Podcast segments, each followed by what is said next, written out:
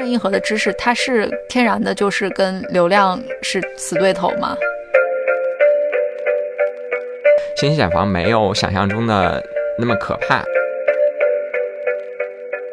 有一些深度内容，它是没有办法被碎片化的，它就不应该在这样的渠道被传播。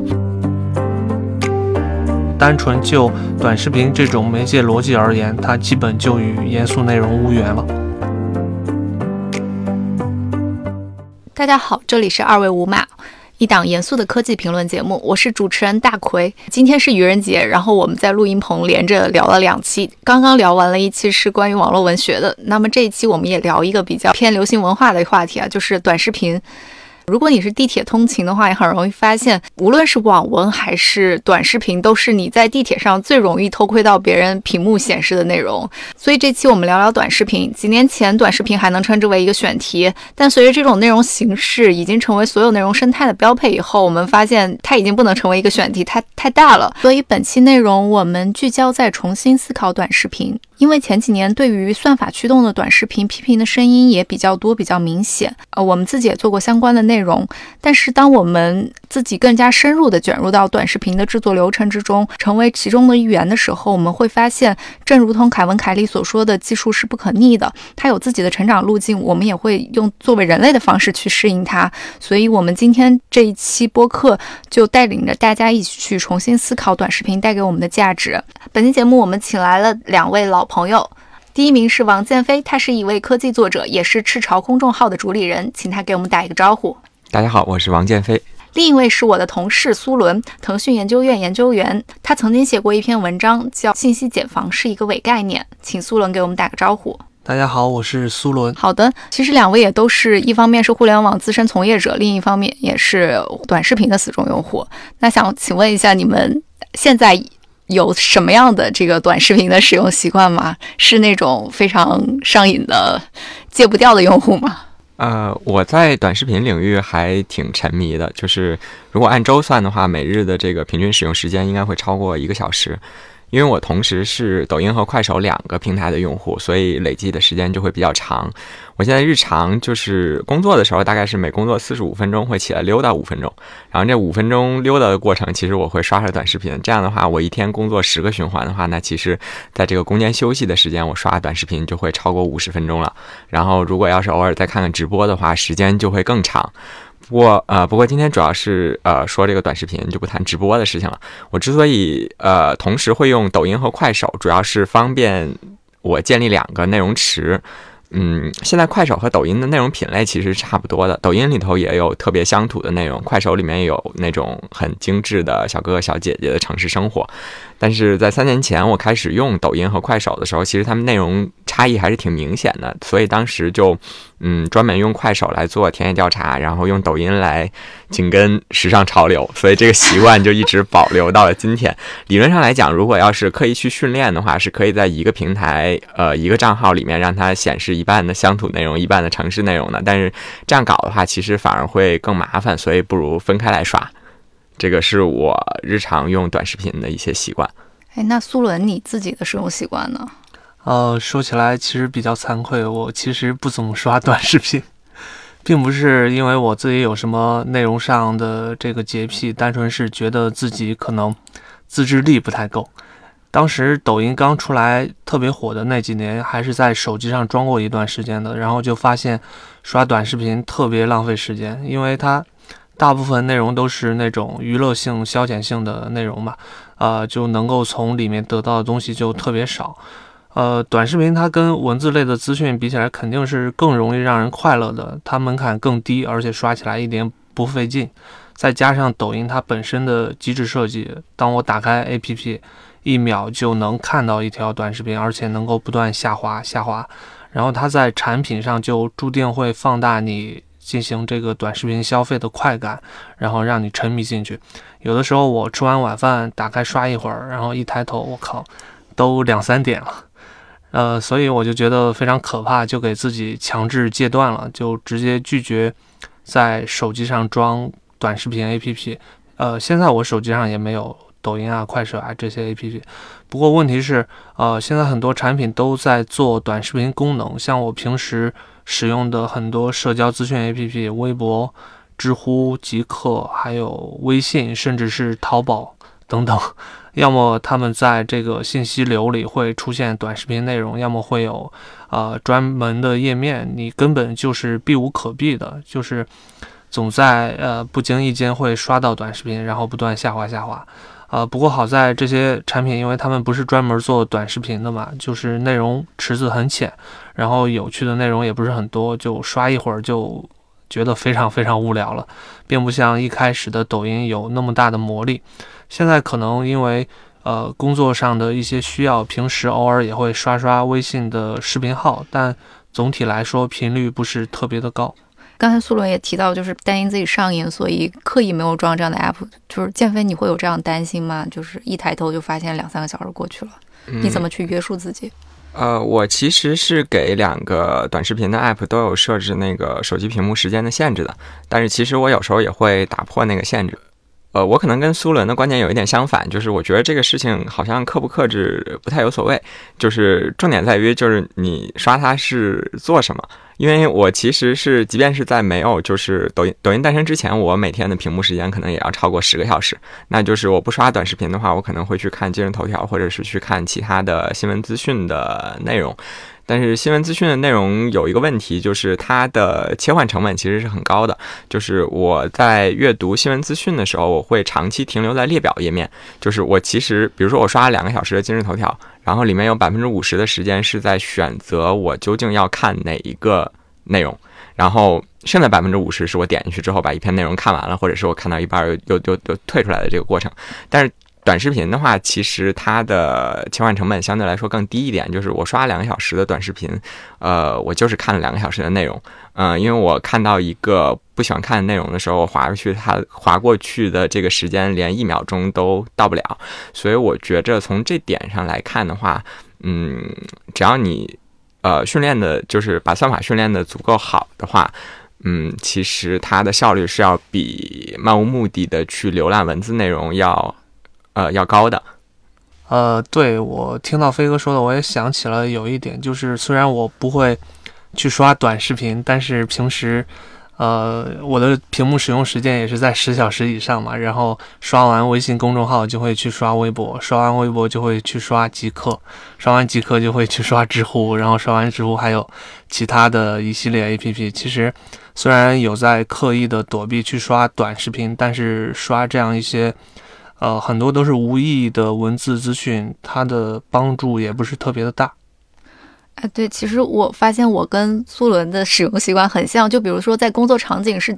几乎是不可能去刷短视频的，然后就会一个个去刷这些图文类的产品，就是从今日头头条到微博，然后再到极客，把所有的刷完了之后，就是好像满足感也不是很强，反而就是晚上睡觉之前我刷一会儿抖音、快手，就是那个满足感或者说得到愉悦的感觉是成倍的增长的。然后那个时候，我后来就发现这种算法驱动的短视频，它的算法培养的越来越好，就很容易把它刷成一个自己所需要信息的一个一个 app。比如说这段时间我就很想撸猫，然后很快就能把它。刷成一个猫 app，然后即刻的就满足了我的需求。如果它的算法反应够快的话，我是觉得那个抖音它可能这方面做的会比较比较强势一点。我就觉得它能够给我做一些定制化的服务。但是刚才我们聊的这些，就是关于这个不停的刷呀，还有没有下线的这种这种信息流的方式，也是前几年被批判的比较多的一个点。就是两位。之前也会聊到一些关于媒介批判学派怎么去看待这个短视频的问题，能不能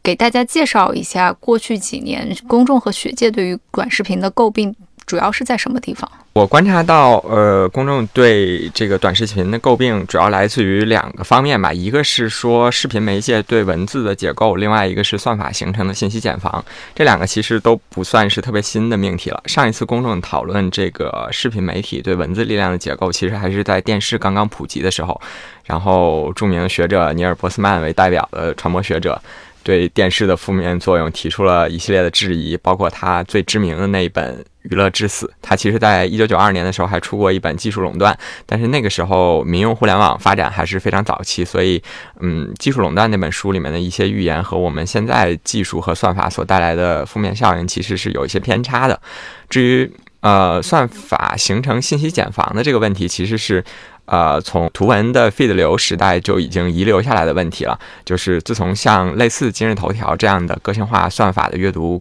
客户端开始流行了之后，大家其实一直很关注这个信息茧房的问题，但是你会发现这个事情其实是一体两面的。在整个前算法时代，其实我们经常提到的一个词叫信息大爆炸，就是说随着互联网让信息的创作和传播门槛变得越来越低，我们每个人每天都会在互联网上遇到太多的信息，我们根本就不知道我们应该看什么，或者是我们喜欢看什么。但是在算法介入之后，我们好像已经很久不再提这个信息大爆炸。这个词了，但是信息爆炸其实并没有停止。我们现在的互联网随着越来越多创作者的加入，它其实内容池变大的速度比过去还要快了很多。只不过现在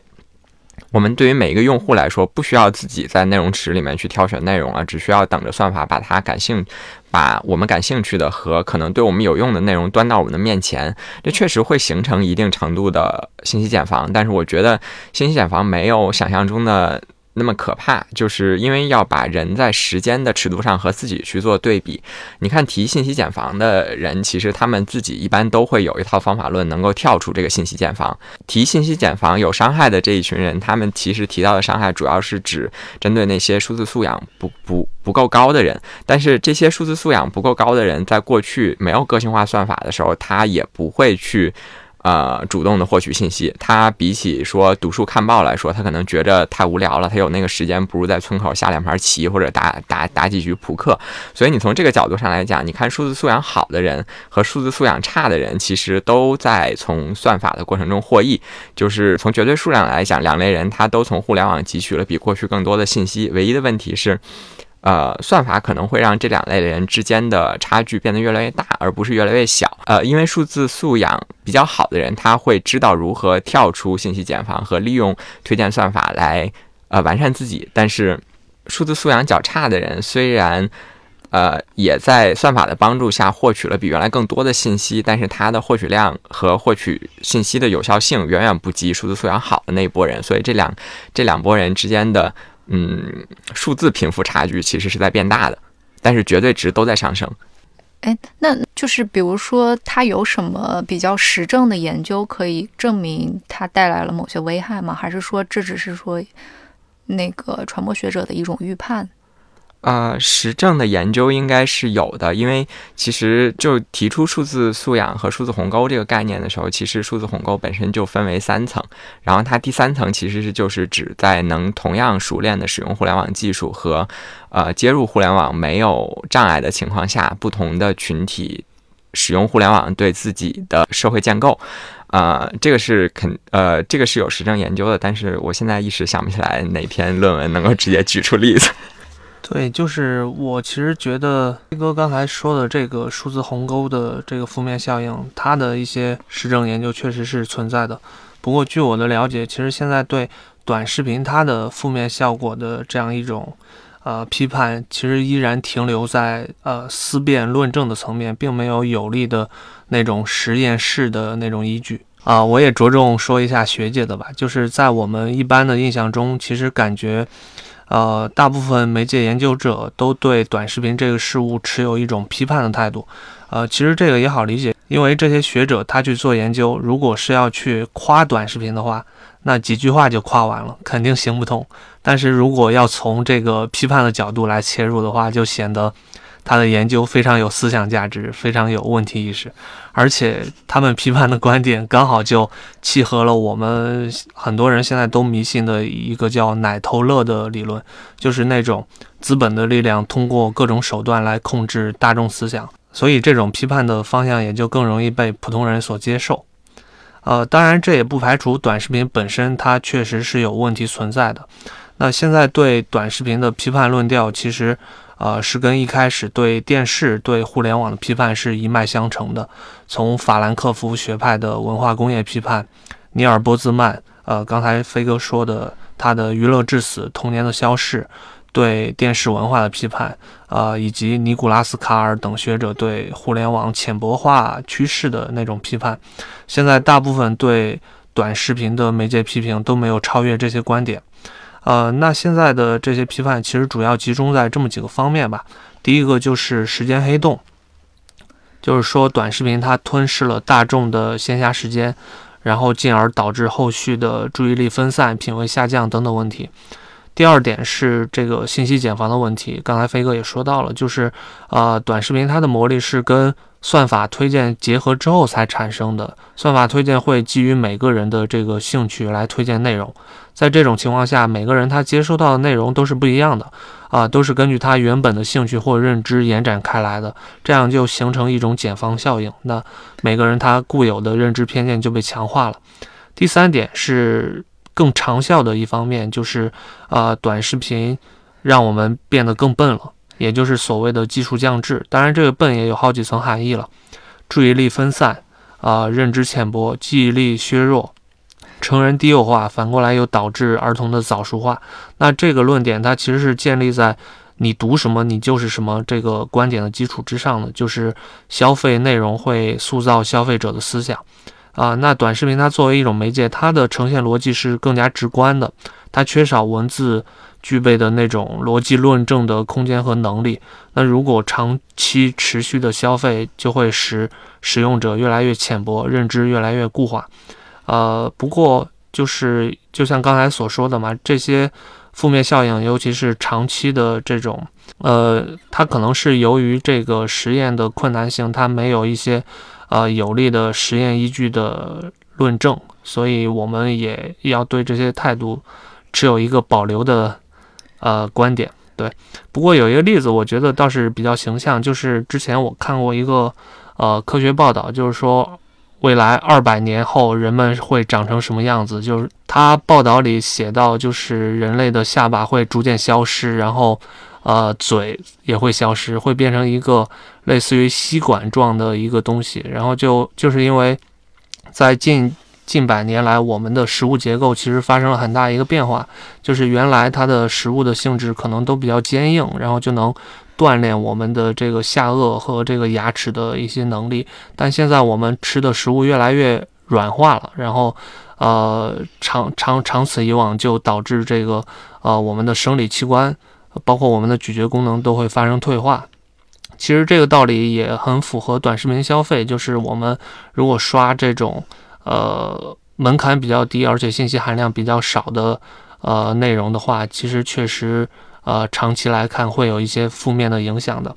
呃，刚才说的这些负面的效应，其实它们结合在一起，就会产生一种一加一大于二的效果，就是我们每天的闲暇时间都被呃短视频占据，然后反过来。被短视频培养成失去判断力和逻辑思维能力的这样一群人，那这样一群人在遇见算法营造的信息茧房，他们对世界的认知就会越来越充满偏见，然后这些偏见也越来越得到强化。这么一看，确实是挺可怕的。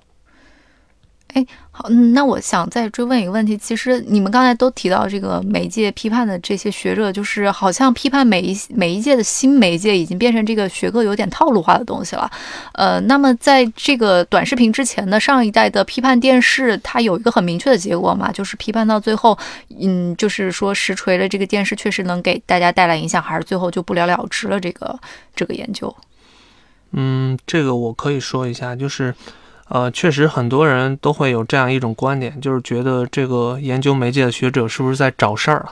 因为呃，每每在这种媒介交接的时候，就会看到很多媒介研究者都会跳出来批判新媒介，然后这个怀念旧的媒介。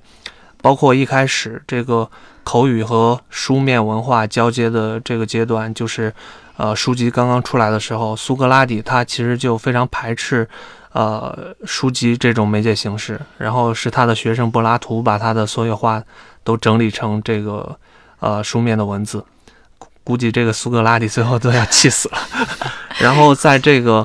呃电视出来的时候，也像这个尼尔·波兹曼他们其实也在批判，呃电视它可能导致娱乐致死，可能导致童年。这个概念的消失等等，这样一些负面效应，包括这个刚才说到的尼古拉斯卡尔，他是对互联网，他会觉得这种超链接的形式会导致人们的注意力分散，然后进而认知能力有极大的损害。然后那我们现在看来，其实这些担忧是有点那个杞人忧天的意思了，因为你看这个电视也好，互联网也好，他们并没有呃，真正带来这些媒介学者当时的媒介学者所担忧的负面效应。呃，不过就是我我也曾经有过这个疑惑，但是我们之前在呃跟深圳大学的陈阳老师进行访谈的时候，也谈到了这个问题。然后他的一个观点就呃让我很受启发，就是说。现在我们看到的这些旧媒介，它不是一开始就是现在的这个样子的，它肯定是在发展过程中，呃，有各种各样的问题，然后呃，与这些问题相伴，也就有各种各样的批判观点。他们是一步一步根据这些批判的声音去做改善、去做改变，啊，才更加富有人本精神，才变成今天这个样子的。所以就是，呃，我们不能否定这些批判的价值。就是我之前也听到一个说法，就是说短视频它抢的不是别的产品的时间，而是大家工作学习的时间。就会发现，就是这个东西它的这个沉迷性还是挺高的，虽然在我们三个身上不是特别明显。那么刚才提到的这个信息茧房的问题，跟短视频背后的推荐机制其实相关性特别高，就是算法它的这个使用逻辑。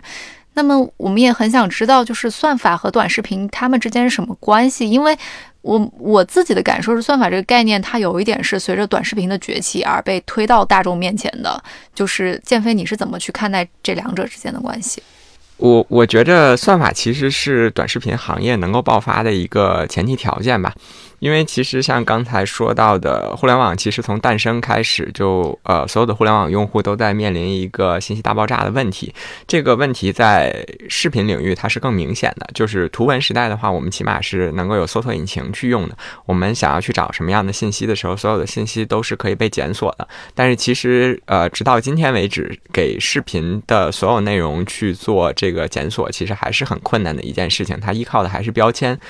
算法的介入并不是降低了创作的门槛，而是降低了看视频的门槛。就是我们呃每一个人不再需要去面对着满屏的这个视频的封面和短短的一句视频标题去。思考我们到底要点开哪个视频，而是说，啊，他猜中就是算法猜中我想要看什么样的视频，就把什么样的视频推给我。这个在短视频的算法里面，其实很大一部分不是给算法打标签，而是给人打标签。就是它是反向推，说，嗯，比如说我们三个是朋友，那可能有一个视频你给他点了赞，那可能这个视频我也会喜欢，所以他就会推给我。至今，我们的互联网行业其实对视频里面承载的内容的判别，其实还是还是很弱的，就是没有办法检索的。哎，但是但是我自己也会发现，就是呃，像抖音这样的内容平台，它会做很多模板性的东西。就这些模模板性的东西，说白了就是规定你的内容走向和你的内容表达。那就是它其实换句话说，就是它在你做内容之前已经规定好我的算法要怎么计算。我能够提前抓取你的内容，你觉得还有可能用这样事先比较强的干预的运营手段去增强它这个内容的数据化吗？就是从从这个视频的和算法的配合上来看，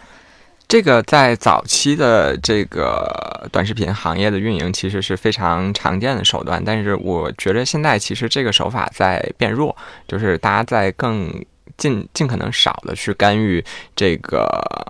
平台上的内容创作者去创作什么样的内容，就是他们反而是现在你看到这个梗是一波一波起来的，它反而是因为就是大家觉着呃近期大家都喜欢看这个内容，然后创作者主动的去模仿去跟拍，这样这样这样搞起来的会更多一点。其实现在我们短视频平台的这个呃运营的痕迹，其实比过去要。呃，要要少了不少，嗯，这也是为什么这些年很多呃，其实短视频的创作者反而出来说这个算法不可控，完全没有办法预期我一条视频拍出来到底火不火。这个其实是因为呃，人在逐渐的撤出这个过程。你讲一下为什么现在内容干预会这么弱，然后大家也不。不能确定，就是我做出什么样的内容，它就一定会火。但是前几年我们是能够很明显的看到，就是很多的内容形态就是被平台强运营做出来的。呃，因为呃早期的呃短视频平台的强运营，是因为它的内容池子还很小，它需要拉住它的创作者，所以它需要告诉创作者创作什么样的内容能带来更好的收益。所以它那会儿倾向，它虽然也是呃从最开始就是算法驱动的，但是它会倾向于更强的运营，让这个平台显得更加活跃，有更多的创作者进来去把这个盘子整体做大。但是当这个盘子里面的创作者足够多，内容足够细分之后，它其实呃。呃，人工所需要参与的部分就会变，就会变少一些。就是呃，等算法真正呃成熟起来之后，就会变成一个它早期理想的那个，就是合适的内容推给合适的。呃，观众这样的一个这样的一个模型，其实其实那就是说白了，这个东西它还是一个需要呃内容池有一个规模效应，它才能变得更加成熟和更加自由市场的这样的一个情况。对对，其实说算法是短视频成立的一个前提，其实不如说算法是。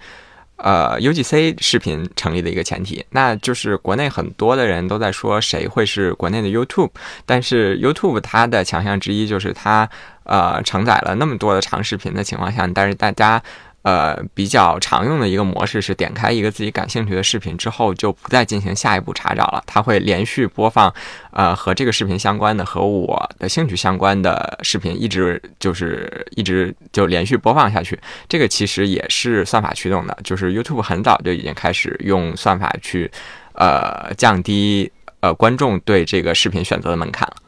哎，那它这个。推荐算法背后，它也是呃，用户直接给视频打标签吗？还是说平台会给视频打标签？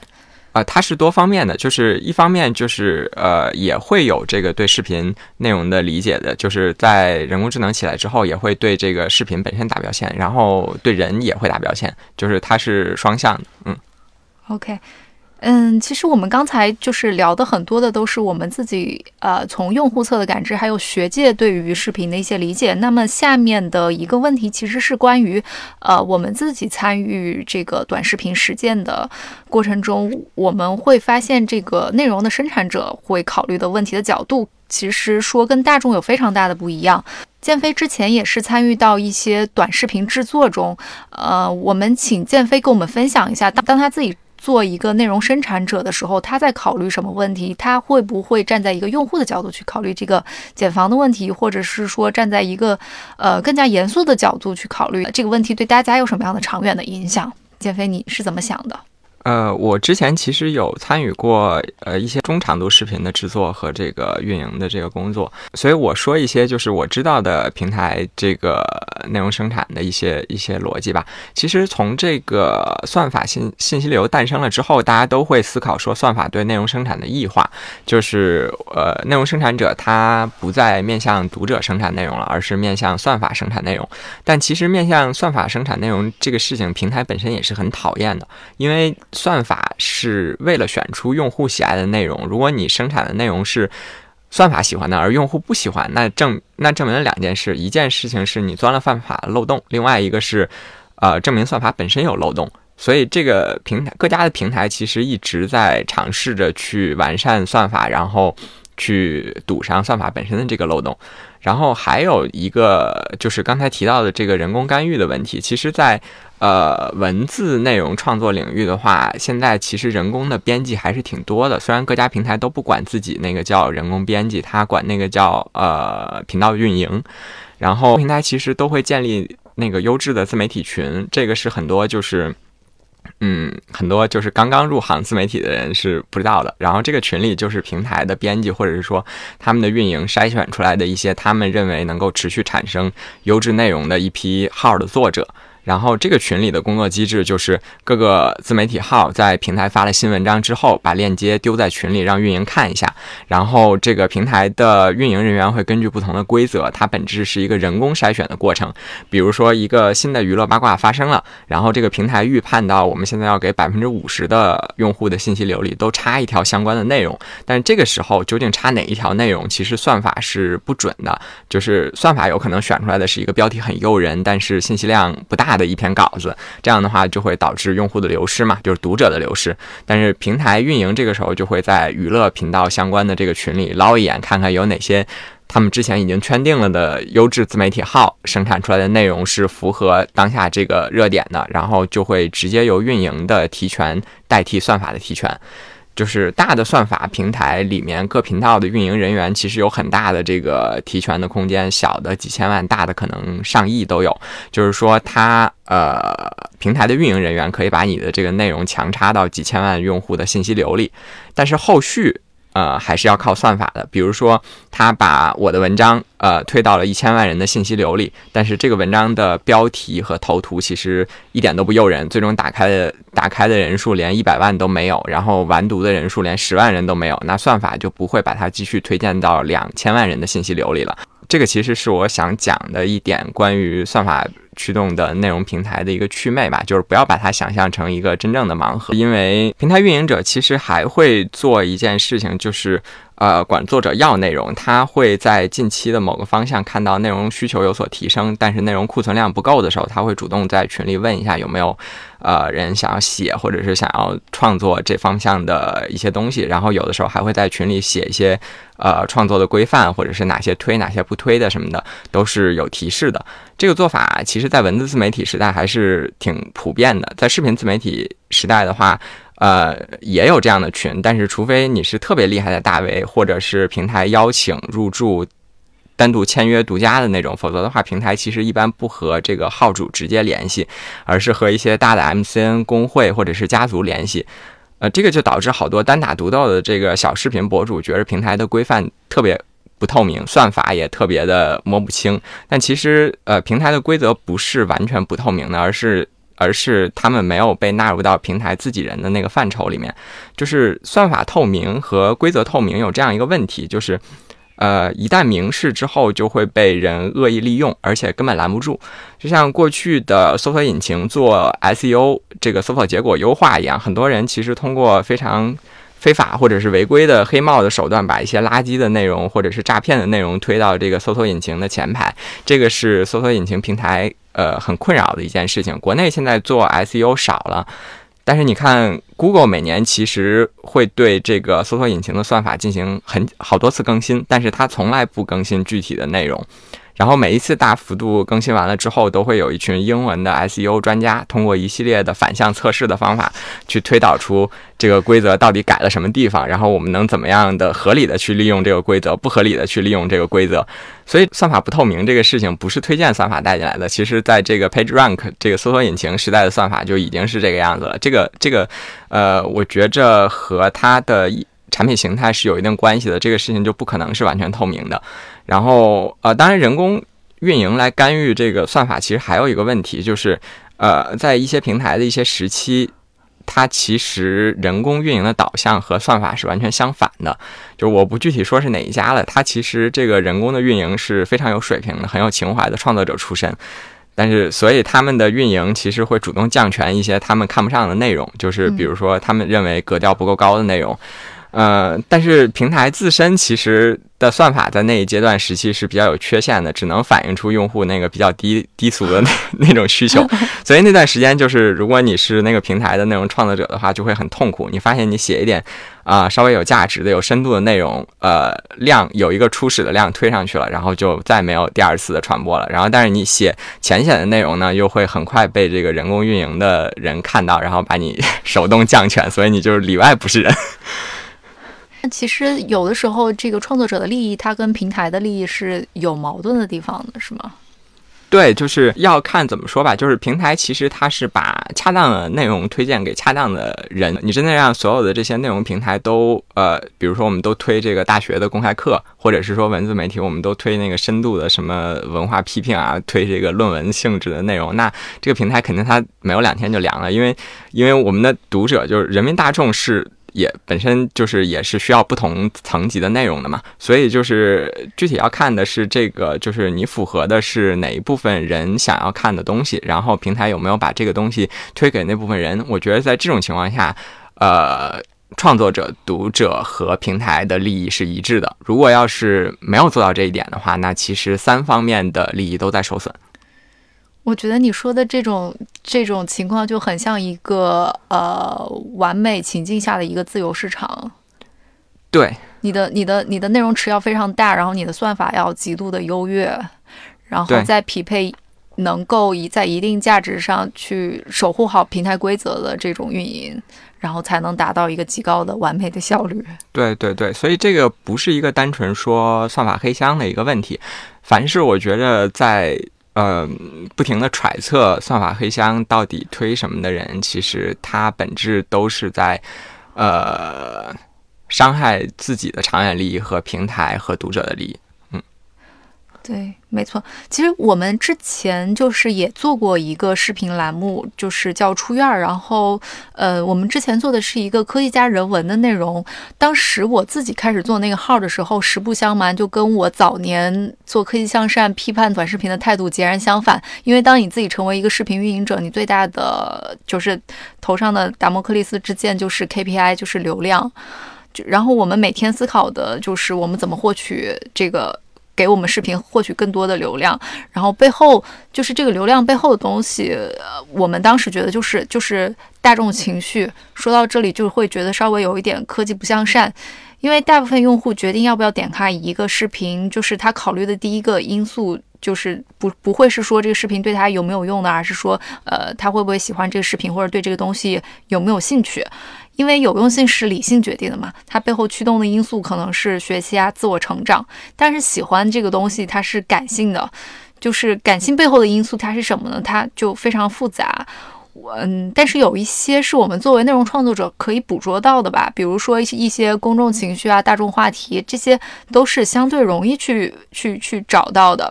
但是捕捉是一回事儿，表达却是另外一回事儿。我们当然就是当时我们做的时候，我们就觉得当当然可以顺着大众情绪去表达很多大家想要听到的一些东西，尤其非常容易表达一种呃极端的情绪。但是你用极端，就是用一种非常大众化的东西表达一种极端的情绪，可能到做到最后就是。有一点迷蒙的那个状态，所以当时我们就换了另外一种方式，就是说，呃，顺着大众的情绪，然后去做一些相对于价值观正向的引导，就像温柔的顺毛吧，就是我知道你怎么想，但是也不妨考虑一下我的想法，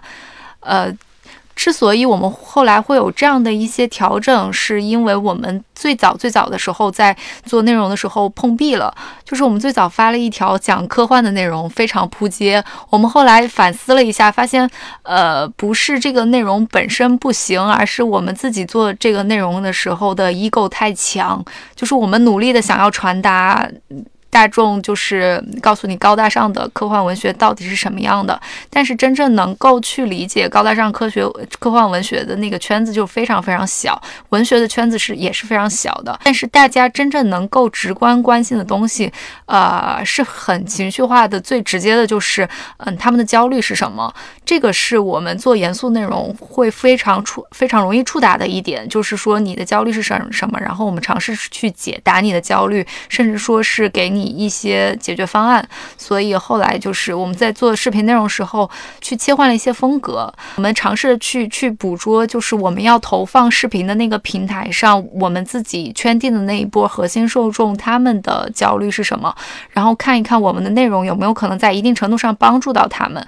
啊，于是我和我的那个小伙伴们就做了一件事情，就是我们去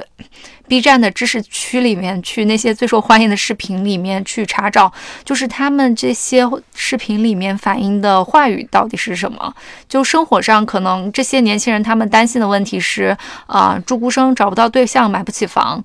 呃，然后在工作上可能担心的就是太过于内卷。你在那个那个面试中遇到的都是顶级学府的学生，但是，呃，依然并不是所有的人都可以得到想要的工作，以及担心九九六啊、劳资关系这些。所以后来就是我们把，呃，我们自己想要做的这些内容和这些当下大家的焦虑点去做了一个结合，呃，尤其是在这个。这个这个封面和它的关键词上做了更好的引导。就是在这种这种方式之下，最后就是被平台的算法击中。当然说的这个平台的算法，一方面有它的机器算法，也一方面有它的运营的算法。然后这个是我们自己在 B 站上的一个尝试，因为 B 站它其实跟刚才我们说的那个自由市场是恰恰相反的，它有非常强的人工引导和平台的价值在里面。至少是去年一整年，他们都非常倾向于去做知识知识类的这个视频，且在价值上有非常强的。一种引导，所以我们按照这种引导去，呃，去去去命中他想要的东西，我们基本上就是能够出拳的。呃，但是其实，在更加算法推荐的短视频平台上，这种方式呃不一定是可行的。比如说，我们之前也尝试过抖音，因为我们的内容比较偏严肃啊，然后没有是呃几乎没有任何娱乐属性的那种，都是一些呃资深老师的访谈。于是我就是在在在抖音上是全面扑街的一个状态。但是有一次我做了一个尝试，就是一。有一条内容，我只把那个嘉宾的说话的声音放进去了，然后那条内容大概也就只有几十的观看量吧。但是我当时又换了一个 BGM，我换了当时最火的那个飞鸟和飞鸟和蝉的那个音乐当背景，然后它的点击量就瞬间就破五百了，就是因为被平台的算法命中了。但是它，但是很显然这条视频它并不受到就是呃抖音用户的喜欢，所以它没有办法进入到下一个推荐池里。呃，但是这也这也就很像刚才建飞说的，就是算法机制有它的漏洞。这条视频它选显然不是被用户喜欢的，但是它被算法喜欢了一次。然后另外一块，虽然虽然现在抖音和快手自己都有说在。在每一条视频上传时都会给一些原始的曝光量，但是这个点我们自己在快手上的的的的尝试是更加成功的吧？在快手上，它确实能够每一条视频它很快就给到了三百的曝曝光量，然后我们也是呃根据快手的一些呃一些命中机制。去做一些关键词的梳理，它就非常容易推到下一个曝光池。但是这一条路径在抖音上，它是相对于比较比较难实现的吧？就是抖音它初期的曝光量两百到三百，它给的不是那么的，不是那么的准确，不是那么的准确，是非常容易被验证的。因为呃，在快手上的。的你你的初期曝光量一旦是验证准确之后，你很容易进入到下一个池子，呃，因为这些人一旦他的受众是准确，他会给你一些有效的反馈，比如说他的评论点赞，呃，但是如果这前三百个曝光量他的那个那个推送不是特别准确的话，他就没有办法呃给你到下一个池子，所以在这一点上，我们是觉得快手是更加友好的。对这个，我想补充一点，其实很多呃做深度内容的人去应。贴现在的短视频也好，或者是短内容的这个碎片化的，其实我觉着是完全没有必要的。甚至说，就是说他看到说自己的内容在这个短视频平台上或者是微博上没有受到啊大家的观众，会有一种很很朴素的情绪，觉得嗯世风日下，然后我要批判一下这个。我觉得这个心态就不太对吧？呃，很其实很早之前有一个笑话，就是说一个博士生，然后熬了特别多年，然后写了一篇十万字的博士论文，然后答辩的时候一进来，这个主答的这个老师就问说：“你能不能用一句话概括一下你的论文写的是什么？”然后这个博士生当场就摔门而出。他说：“我要是能用一句话概括这个论文写的是什么的话，我为什么还要把它写成十万字？”对，这个其实就是一个一个点，就是有一些深度内容它是没有办法被碎片化的，它就不应该在这样的渠道被传播。那就是说，其实是其实是变成这样。就是以前写十万字的人和写一百四十字的人，他其实都赚不到钱。但是现在写一百四十字的人，他能赚到钱了。你不能因此而指责那些写一百四十字的人，对吧？就不是这个逻辑。对，没错，没错。所以，所以，所以你的观点是，就是不同的内容应该投放在不同的平台，是吧？对，对，对。那刚才我们也聊到了这个严肃内容，嗯，其实我们会发现，现在短视频平台它。离严肃内容还是我们自己定义的那种非常结构化、能够传达比较有深度信息的严肃内容是有一定的距离的。然后这几年我们也发现很多中年男性，他们开始在短视频平台上去输出一些专业的观点，还有他们的一些学科，传达一些学科知识。我们之前一直都。批判说短视频它承载不了比较结构化、比较信息密度大的严肃内容。那你们现在还在坚持这个看法吗？呃，我又要开始上课了。可以，以后这就是你的梗。可以，可以。我觉得这个问题它首先是一个定义，或者说它是一个概念层面的问题。啊，我们问这个短视频它能不能承载严肃内容，其实就是在讨论短视频它能不能成为一个合格的容器。那我们先把短视频这个概念来拆解一下，它首先是要足够短，可能是十五秒或者最长也就几分钟的这样一个时长。其次，它必须是视频这种画面的呈现方式，它非常直观，可能是这个炫酷的特效，可能是有情节编排的短片，或者可能是一些呃现实生活场景的记录等等，他们时间非常短，而且画面非常直观。在这种情况下，短视频它的这种媒介特性其实天生就更适合一些。呃，时间非常短的简单科普类的，或者说是娱乐消遣类的内容，这里其实不涉及什么价值判断，但是单纯就短视频这种媒介逻辑而言，它基本就与严肃内容无缘了。严格来说，我还认为这个问题它语境中所提到的这个严肃内容，它其实是文字时代被发明出来的一个概念，而且是相对的。就是说，跟黄色小报上的那种黄色新闻相比，长篇的深度的报道，它显然就是所谓的严肃内容。那跟网文小说相比，文学创作，比如说非虚构作品，它就属于严肃内容。呃，你看它们的特点，首先就是要足够长，因为这样才能有呃阐释和逻辑论证的空间。其次，它要有一定的知识含量，或者说要体现创作者的品味，这些是。呃，严肃内容的门槛。那这种情况下，我们再来考虑短视频和严肃内容的关系，这两种东西就根本就不搭边。也就是说，短视频这种容器它装不下严肃内容这种呃物质，因为它显然是另外一种形状的东西，甚至是不同维度、不同次元的东西。你非要让短视频这种直观化的媒介来承载严肃内容这种文字时代的发明，严格来说。呃，也很不公平。我觉得其实就跟人一样，媒介它也是有分工的。用伊尼斯的话来说，就是不同的媒介有不同的偏向，就是说，呃，不同媒介的它的可供性，它的本身的媒介逻辑，其实能召唤出不同的内容，然后让这些不同的内容在这个媒介其中流动。那短视频是一种非常直观化的媒介，是非常直接的呈现方式，而且信息含量很少，这就不像文字。呃，文字的字与字、词与词、句与句之间，它涌现出来的思想，呃，以及读者要去发掘这些思想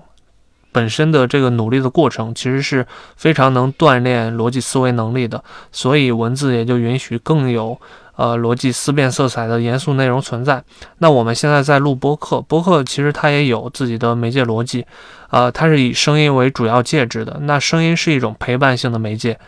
呃，意思是你做其他事情的时候也能听声音。那一方面，这就决定了播客可以比较长，啊，从而为容纳一些严肃的选题内容提供了可能。但另一方面，因为它毕竟是陪伴性的嘛，呃，那在人类的那种注意力分配的决策机制里，权重就比较低，它肯定比不上视觉。这也就决定了播客它注定是小众的，是亚文化的。那我们再延伸一步，我们刚才说这个。呃，严肃内容它是一种发明，是一种定义，呃，它是相对的。那么，视频时代有没有可能出现所谓的严肃内容呢？我们当然不能否定这种可能性。你看，呃，许志远的十三幺，或者是罗翔的授课录像，这些所谓的中年男人他们出镜的一些表演，包括大回刚才提到的做的这个出院的视频。这些内容相对于抖音上小哥哥小姐姐的短视频，肯定就属于严肃内容了。那如果是从这个呃角度来出发，再问短视频能否承载严肃内容，那这个问题自然就是成立的。而且再往后，很有可能出现比短视频更加肤浅的媒介，那个时候可能短视频整体都会成为一种严肃内容的代表。呃。比如说，我们能看到，就是抖音上这些小哥哥小姐姐，他可能满足的是我们这个娱乐性的需求。那么，你觉得就是说，严肃内容，它，嗯，满足的是什么需求？就是当我当我打开一个抖音，我可能不是去学习的。就是说，严肃内容它存在的意义到底是什么呢？我我觉得，我我我觉得严肃内容它存在的意义其实。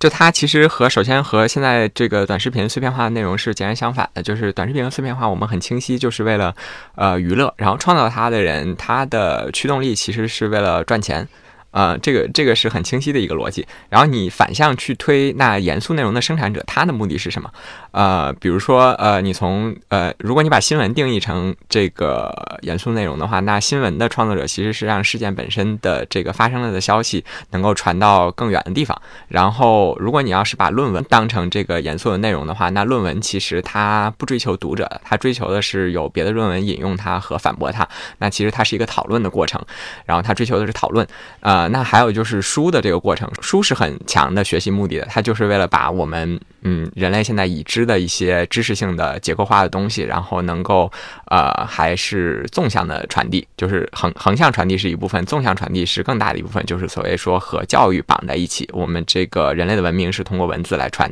传传承的。严肃内容读者去消费严肃内容的这个需求是取决于，呃，这个内容的创作者他写这个内容或者是创作这个内容的时候想要达成的那个目的。哎，但是那那你这么说，是不是意味着严肃的内容创作者他不追求赚钱呢？他至少不应该追求在呃短视频这个领域赚钱吧？我觉得。但是我们现在也看到，就是在大量的短视频平台上都有这种就是讲的特别好的老师，比如说像李永乐这种，他的赚钱能力甚至能媲美多娱乐性的博主了。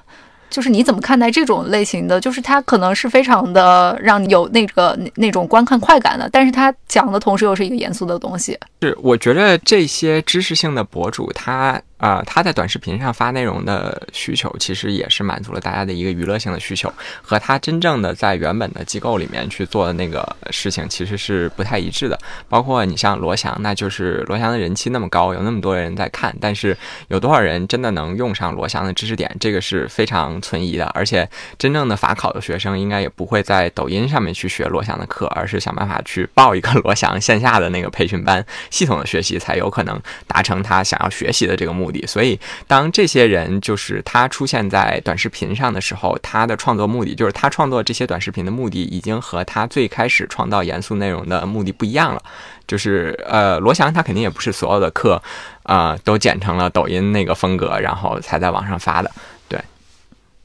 对我顺着飞哥的再补充一句，就是本质上还是一个媒介。分工的问题，就是这些罗翔也好，刚才说的李永乐也好，他可能就是通过呃短视频这个媒介平台提提供一些情绪上的价值，然后很多用户看到了非常炫目的几个金句之后，或许会短暂受到启发，然后有很少一部分他可能就会去找来罗翔、李永乐他们说的那本书，然后去做深度的阅读。所以我觉得，呃。短视频它的意义还更多的就在于是一种短暂的曝光，然后最大范围的扩大，呃，一个知识它的传播范围，然后呃更加有深度的有这个逻辑思辨的能力，最终我们还是要回到呃书本这种文字媒介上。那飞哥有没有不同的观点？刚才苏伦是说学习严肃内容还是应该回到书本上来？嗯，我觉着其实。呃，需要把严肃内容拆开来看，就是严肃内容并不完全等同于深度内容吧。就是其实严肃内容也可以是非常浅层的，比如说那一个知名的艺术家老师他逝世了，那人们把他的这个经典作品串串剪在一起，做了一个短视频去缅怀他，这个也很严肃，而且效果可能比你写一篇八千字的这个缅怀的文章更能打动人，让他的这个。呃，实际传的更更更更广，然后还有很多严肃内容，其实是依靠这个碎片化实现了更广的传播的。比如前段时间这个被调侃这个四处观察的这个编制内的蓝威四川观察，他其实做了一个特别简单的事情，就是把各地方，就是不只是四川，就各地方的台的新闻节目按。按每一条新闻去剪开，然后交由算法去重新组织，里面不乏很多这个严肃的新闻，以这种形式被广泛传播了。这些地方台的新闻原本都是被编纂在电视台一期十五到三十分钟的这个新闻节目里，在被拆散之前，基本上只能覆盖到本地受众，而且其实本地受众也只有很少的一部分人去看这些新闻。但是，呃，这就意味着很多这个新闻的价值其实是被浪费的。在这个很多地方台的新闻剪出来之后，被别的地方的人看到了，发现这个现象或者是这个事件在别的地方也会出现，那这个可能就会促成一个地方新闻向全国新闻转化的这么一个过程。嗯，你说它是严肃新闻还是娱乐新闻？我觉得还是严肃新闻吧。这个。然后，但是呃，深度内容这一块，我其实是同意苏伦的这个看法的，因为呃，文字其实现在还是。就是基本上是口传文化之后的这个一切媒介形式的基础嘛。就无论是我们做播客，还是做短视频，还是做长视频，包括写 PPT，我们都是要先写大纲、脚本或者是台本的。就是视觉表达虽然能够传达很多文字不易于表达的东西，但是在目前的短视频领域，这种嗯不一定会，它不一定能够帮助真的说去解释这个深度内容。比如说在电影里面，我们会说好的导演。会运用镜头语言去表达文字以外的东西，然后好的演员也会用肢体语言去传达台词以外的东西。但是在短视频领域，我觉得短期内还不太能够实现这一点，因为现在的短视频博主的更新速度都太快了，他们都是一周一更、一周几更的速度去生产内容。嗯，它其实是在透支过去已经写成文字的内容的。嗯，而且其实能够从文字转化成视频的深度选题。其实是相对来说比较狭小的，一方面是这个太深度的内容、太太严肃的内容它承载不了，刚才苏伦已经谈到了；另一方面是这个太梗的东西，其实它也承载不了。就是比如说，你看到这个自媒体行业流行了之后，其实出来了一波文字营销号，他们就是用那种最简单的小学生的单句，就是连逗号都不带的那种单句，然后加上一大堆的动图啊、表情啊、记符，然后还有这个梗。来降低这个阅读门槛，提升这个情感表达。但是你在视频里面加这些，就是除非你分镜设计的非常好，其实是会给人带来很强的顿挫感的，而且还有版权问题。我认识的一个 B 站的知识区博主，他们就是为了填充画面，就每天非常挠头，因为就没有什么没有版权的图像，好吧，这个世界上。然后。就是他们甚至要自己画这个表情和这个形象，这个成本是非常高的。就是你用同样的成本，其实是如果是去做公众号的营销号的话，说不定覆盖面比做视频还要更高。这个没有仔细核算过，但是我觉着会有这种一种可能性。还有就是最严肃、最深度的内容，其实它是一个证明的过程。就像刚才苏苏伦说的，我们上学的时候都。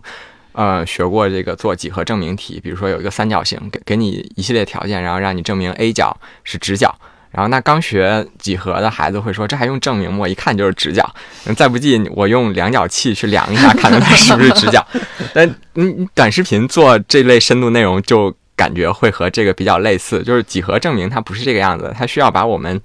直观可以感知的几何形态转化成一种人类作为一种动物，实际上是无法。直接识别的数学语言，再去论证这个角它为什么是直角，就很多深度深度内容其实都是倾向于这种这种模式吧。就无论是在自然科学还是社会科学领域，它都是对一种直观现象的拆解和证明。就如果你用短视频去表达，其实是是把现象还原回去了。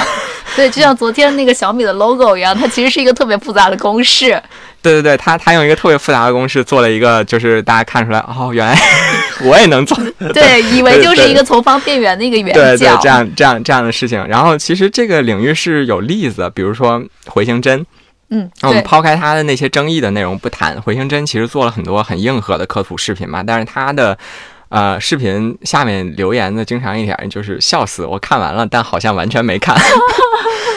就是因为他在解释问题的时候，会把一些原本完全没有视觉要素的概念进行视觉化，来填充这个内容。他就是如果做得好的话，这个是可以降低这个观众对这个问题的理解门槛的。但是这个有的时候是有效的，有的时候是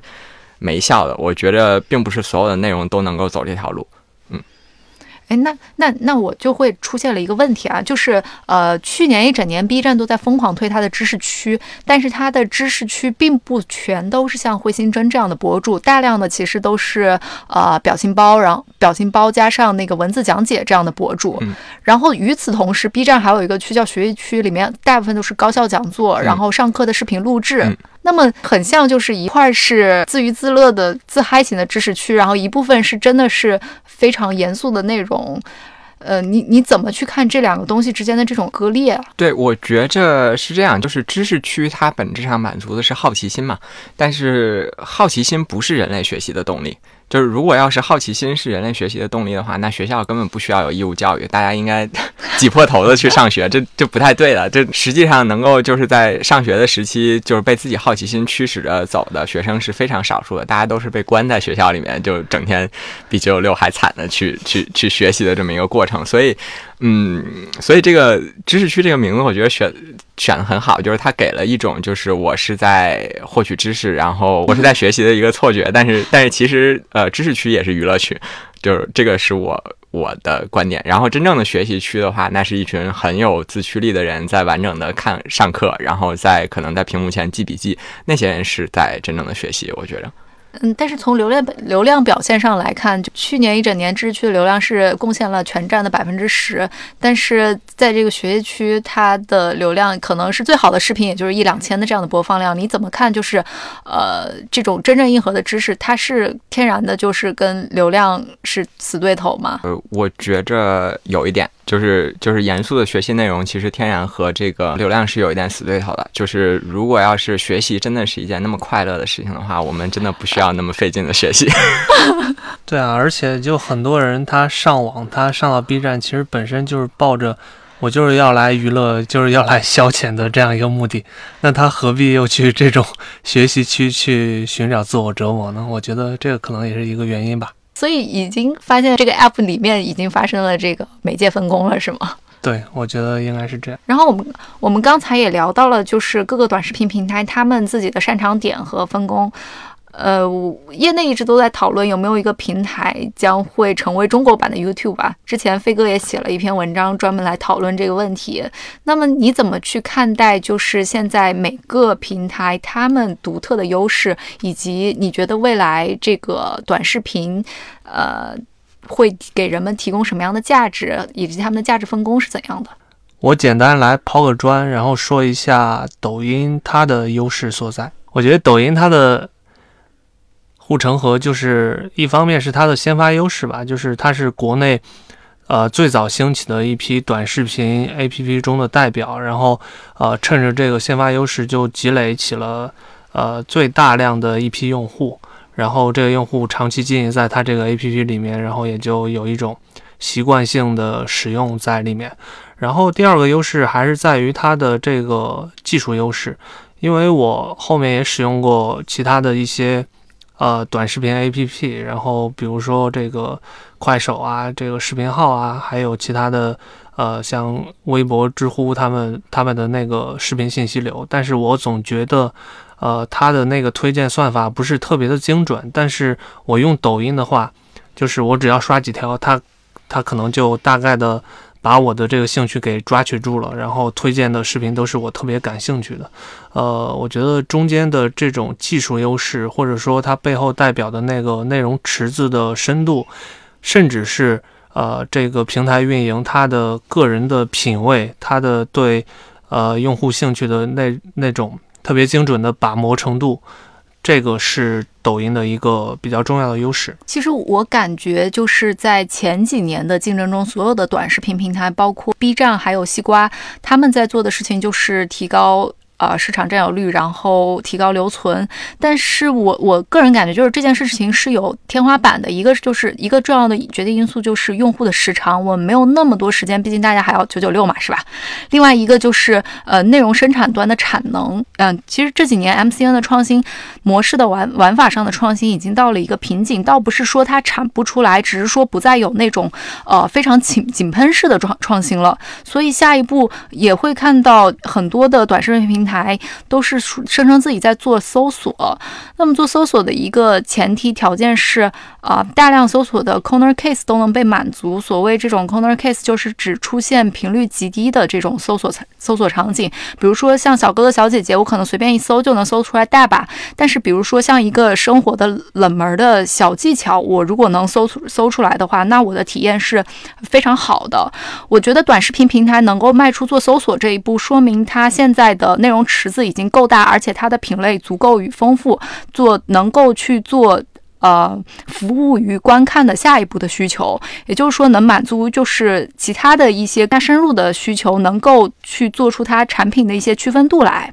如果我再回过头来看 B 站，去年一直呃，去年有些投资人有一个说法，就是说，呃，B 站是整个全全网最有可能提供这种图书馆功能或者说 database 功能的这样的一个视频网站，就是就是觉得它可能会做一个视频化的搜索。还是回到刚才那个。的那个问题就是搜做搜索一定要有大量的大量的数据、大量的视频的累积。我觉得在这一点上，B 站可能还嗯做的不够那么理想吧。因为 B 站的它的它的整个生产模式是很难去工业化的，也非常难去结构化的。就就像刚才咱们说的知识区，嗯，知识区它更多的提供的是一种情感消费，而而未必是真的是一种知识性的消费。所以情感情感化的消费的这种东西，它的背后是很难去做，呃，一些结构化的供给的。反倒是课程类的那种浏览量非常低的东西，它是能够提供一些结构化的知识，然后这些结构化的知识能够去实现到大家真正去呃搜索的诉求。我嗯，所以所以从这个角度来说，我会觉得 B 站还是会有一点难，就是它的下一步，它到底要干什么？它要提供什么样的服务？呃，是。是还待考虑的。昨天我也看到一种说法，是说 B 站在赌年轻人会变得越来越有文化。那么背后去支撑这条论点的，其实是在说 B 站它有越来越多的就是知识类的视频，呃，然后这一部分视频，如如果如果如果呈现一个井喷的状态，那么未来，呃，B 站的无论是估值还是收入也会更高，呃。但是我们是觉得，就是就像刚才说的，这种知识类的视频，它提供的。满足的需求并不仅仅是获得知识的需求，更多的还是一个娱乐，还有一个情感价值的需求。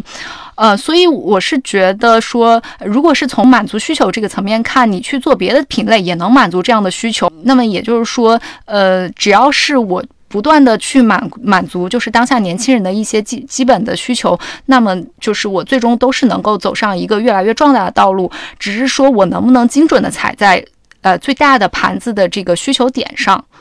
的这个问题，呃，我觉着快斗和 B 站其实，呃，B 站还好一点，就是快斗之间呢，其实它的产品的。呃，护城河就是他们两个之间其实是在呃趋同化的，至少在产品层面上是逐渐趋同化的。其实 B 站也有这个趋势嘛，就是 B 站其实现在也在做竖屏的短视频，呃，快抖其实也在呃尝试中视频和长视频，尤其是抖音的话，其实它有一部分数据现在和这个西瓜视频是互通的，大家可以从这个抖音里面去跳转到西瓜视频的一个中视频或者是长视频。呃，所以我其实想多谈谈另外一个，就是在产品形态上更有差异化的产品，也是其实讨论的相对来说比较少的，就是微信的视频号。就是微信视频号，其实去年五月的时候，我曾经发过一条极客，然后当时我的观察是，微信视频号是一个内嵌在微信里的微博加 QQ 空间，就是它是个陌生人社交的一个逻辑。就我当时看到的情况是，视频号在下沉市场有不少小年轻在晒这个早恋呀、抽烟喝酒、烫头、蹦迪的照片儿。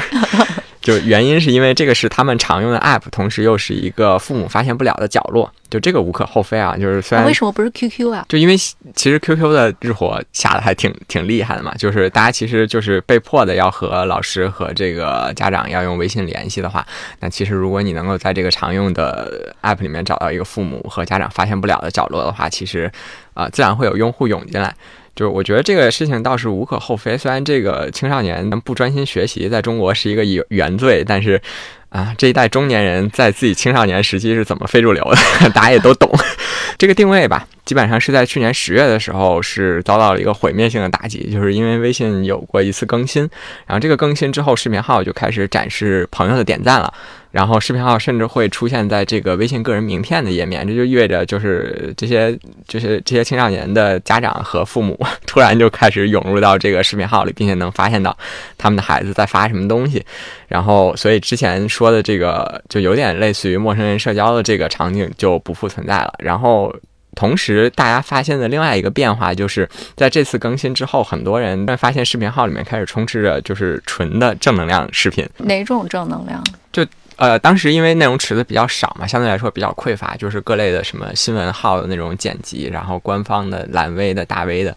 然后还有就是有少量的知识性的那种内容和学习性的内容的的出现。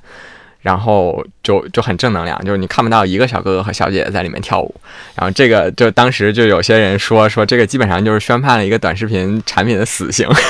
就我都没有办法在这个里面看小哥哥小姐姐跳舞，我打开的动力都没有了。但是我觉得这个就引出来一个互联网的迷思，就是这个迷思是色情和软色情到底是不是互联网产品的第一驱动力？就我们抛开监管越来越严不谈，就是早期的大部分互联网产品，不管是国内的还是国外的，其实它都经历过一个用色情或者是软色情引流的那么一个阶段。对，没错。对，然后毕竟就是在没有积累用户画像，或者是压根没有用户画像收集的这个技术的。情况下，那人类这个物种最大的共识，就还是作为动物的底层欲望的这个共识嘛。对，所以你打这个点的话，最起码第一波用户是能够圈进来的。然后，但是你继续去想的话，如果色情和软色情是互联网的第一大驱动力的话，同样在不考虑监管的情况下，这个互联网上最大的视频网站应该是 Pornhub，不是 YouTube。但但是现实，我们虽然知道 Pornhub 是一个流量很高的网站，但是它和 YouTube 的流量和用户量相比，还是差的非常非常非常远的。就这个可能是很多就是想打这个擦边球内容的平台没有想清楚一点，就是人作为一种动物，它虽然都有这个原始的欲望，但并不是每个人每时每刻都是。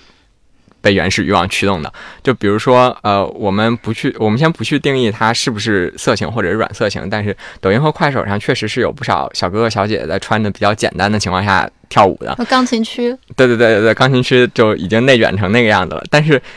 当一个用户他打开快抖或者是 B 站的那个瞬间的时候，他究竟是是不是想看？这些内容其实是不确定的，这个算法也解决不了这个问题，就是因为它确实是完全随机的一个事情，你根本不知道用户在点开的那一瞬间他想要看到的是什么东西。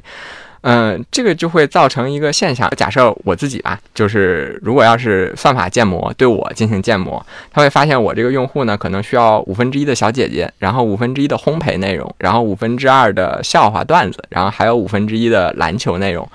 但是问题是，就是我打开 app 的那个瞬间，我没有办法预期这个 app 会给我推荐哪五分之一的内容，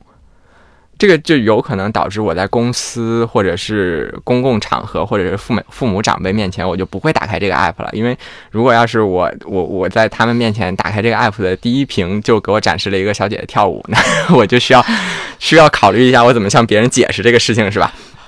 但是去年这个微信的视频号改版了之后，因为大家他的这个整个推荐模型是按照熟人关系点赞，就是我朋友圈里面有人点赞了这个视频之后才会出现在我这块儿，所以它的呃内容相对来说是比较安全的。就是我朋友圈里面如果没有特别奔放的人的话，我也刷不到特别奔放的内容。就是我可以预期，就是我可以预期，就是我随随时随刻点开这个。微信的视频号之后的内容的安全度应该会比这个快抖和 B 站要稍微高一点，就是当然当然当然也不是对所有人都适用啊，就是如果要是我圈子里面全是特别奔放的人，那其实他的视频内容应该也很奔放，但是就是在这种情况下，就是。如果我的朋友圈真的就是我在公我在我在我在家庭聚会的时候刷了一会儿微信视频号，然后出来了一个就是很很很不合时宜的内容，然后被被我身边的人看到了，我也可以指着下面的点赞路径说：“你看这个是 这个是村口王大爷点的，我我才我才刷出这个内容，就我可以很轻易的把这个锅甩出去。然后，所以他其实有机会去打一个差异化，去占领那些就是我们现在认为不太适合刷。”短视频的应用场景，这个是我看到很多人虽然分析了微信视频号，但是没有观察到这一点的一个一个一个角度。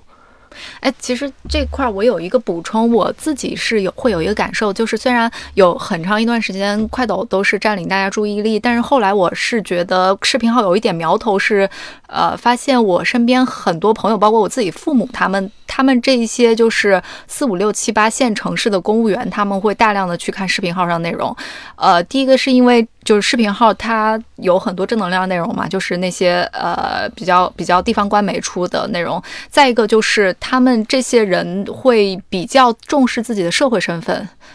对对，再再一个就是之前那个呃微信里面它没有很好的视频链接交换的一个方式，呃，包括外链啊，还有他自己以往的那些视频的方式都没有办法帮他们做很好的传播。但是视频号它是一个很好的载体，就是对于一些呃比需要比较体面的社会关系，同时他们需要有一些视频化的化化的社交的时候，就是这个东西它变成了一个很好的载体，去帮助这部分人的需求浮出水面。